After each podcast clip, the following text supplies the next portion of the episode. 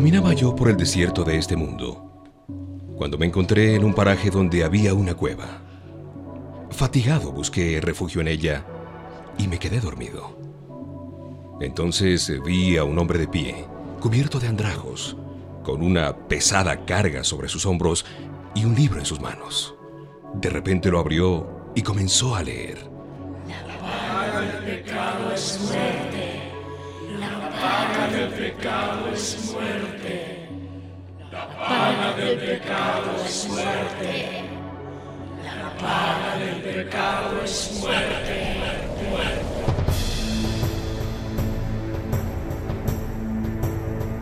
El peregrino.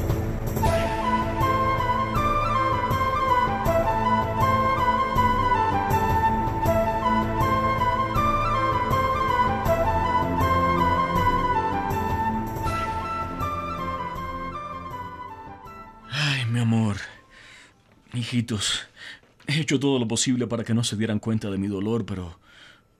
Pero me resulta imposible seguirlo disimulando. ¿Qué tienes, papá? No nos asustes. Sí, te sientes mal. Es mi ánimo. Estoy muy apenado e intranquilo. Y ya creo imaginarme por qué. Seguro seguiste leyendo ese libro tan extraño. Es que lo que dice tiene mucho sentido. Tendrá mucho sentido y todo lo que quieras, pero cuando empezaste a hojearlo el primer día, tú mismo reconociste que te enfadaba. Porque así fue.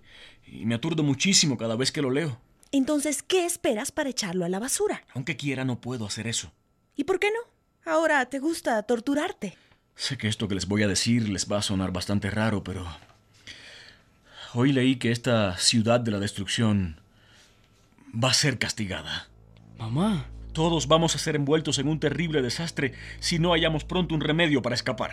¿Sabes qué creo? Que en eso que dijiste tienes todita la razón. ¿Te refieres a la destrucción de la ciudad? Me refiero a lo raro que hablas. Es como si te faltara un tornillo en la cabeza. Ay, encima tengo que soportar que me digas que estoy loco. Si no lo estás, vas entonces por ese camino. Observa cómo te miran los niños. Están muertos de miedo. ¿Eso te parece correcto?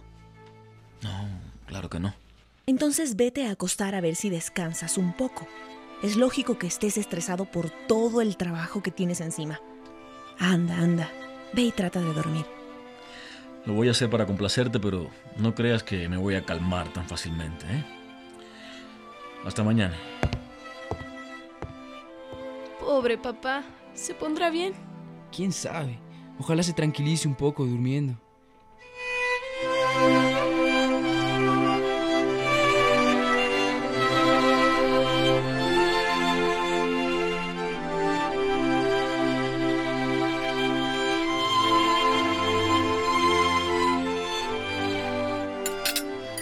Cariño.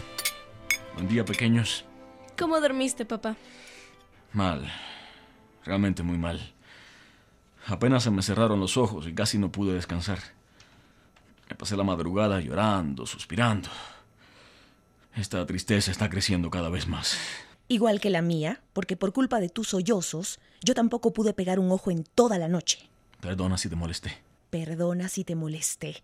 No voy a permitir más las lamentaciones en esta casa para que te enteres. Pero, pero mujer, ¿por qué? ¿Por qué eres tan dura conmigo? Porque hasta ahora he sido dulce y paciente y no he conseguido que reacciones. De modo que si por las buenas no te hago entender, tendrá que ser entonces por las malas. Niños, vayan a su habitación. Pero mamá, si no hemos desayunado todavía. Será solo unos minutos. Su padre y yo necesitamos conversar. Vayan adentro. Oye, ¿qué le pasará a papá? No sé, creo que se está volviendo. ¿Hasta loco. cuándo, Cristiano? ¿Hasta cuándo vas a inquietar a tu familia por gusto con esa historia de que la ciudad va a ser destruida? ¿No te das cuenta de que nos estás haciendo más daño que cualquier destrucción que pudiera venir? Ya lo tuyo es un daño psicológico. ¿Eso es lo que quieres? No, todo lo contrario. Precisamente porque los amo es que se me ha metido en la cabeza buscar una forma de escapar de la destrucción. Si nos amaras de verdad, pondrías un poco de tu parte. Deja ya de leer ese libro, por favor. Abre los ojos y comprende, son puras fantasías, cuentos, historias de ficción. Todo lo que leo en este libro es real. Pero ¿qué peligro pudiéramos correr en este lugar? En la ciudad de la destrucción nunca van a estar a salvo. La mayor prueba es que esta carga que llevo en mi espalda se hace más pesada cada día. Porque quieres, quítatela. Hmm, Qué fácil se dice. Nadie puede zafarse de una carga como esta. Lo que quiere decir que todo va a seguir como hasta ahora. Bueno, mm, este, yo lo... Perfecto. Llevaré tus cosas al cuarto de huéspedes.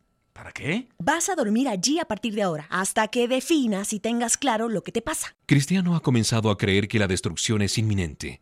Su perturbación desborda los límites y su familia ya no sabe qué hacer.